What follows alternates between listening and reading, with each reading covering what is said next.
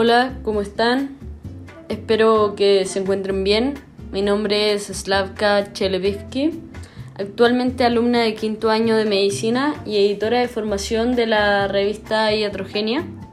Este es el primer podcast de la revista y al día de hoy me gustaría hablar un tema bastante interesante que previo al COVID, pandemia, se solía comentar bastante en los matinales y corresponde a la medicina complementaria, específicamente para el tratamiento del cáncer.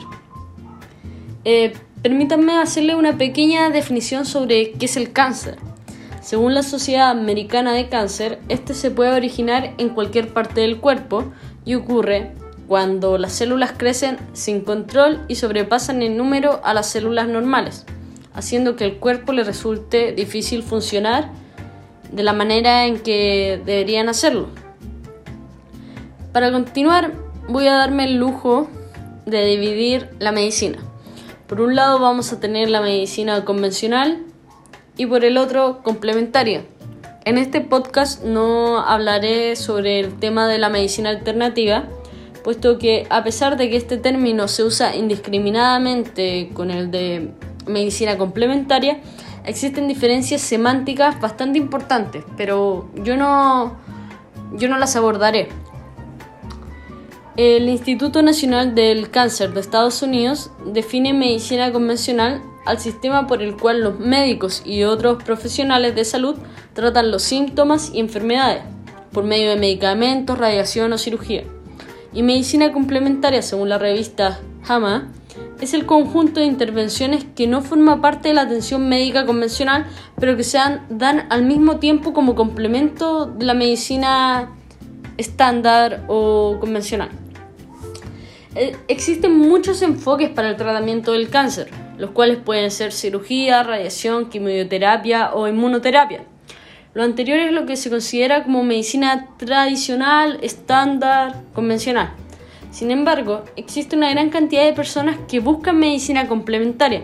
Por citar un ejemplo, en Australia se estima que alrededor del 17 al 87% de los pacientes con cáncer han utilizado una forma de terapia complementaria en su tratamiento. Eh, es una amplia gama de terapias complementarias, las cuales incluyen acupuntura, reiki, yoga, meditación, dietas, hierbas, suplementos naturales, entre otros. Es importante tener en cuenta que las terapias de medicina complementaria necesitan evaluarse utilizando el mismo proceso que se sometió a la medicina convencional, es decir, utilizando investigación.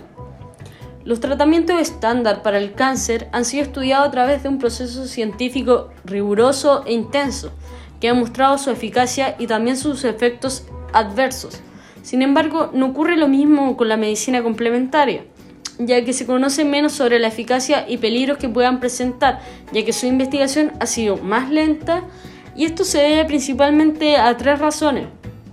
Tiempo y financiamiento, problemas para encontrar instituciones e investigaciones oncológicas que trabajen sobre estos estudios, reglamento, por ejemplo, comités de ética, más que no les permitan realizar estas investigaciones, entre otros. Además, hay que tener en cuenta la información que le damos a nuestros pacientes, ya que es posible que su terapia alternativa o complementaria, sea esta suplementos naturales, por ejemplo, puede ser perjudicial para su salud o para el tratamiento estándar que, que le estamos brindando.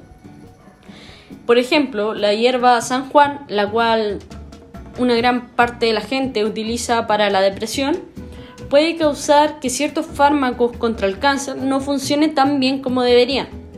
Por lo anterior, es importante mantener una buena comunicación con nuestros pacientes, ya que muchos de ellos piensan que por ser un producto natural no es peligroso.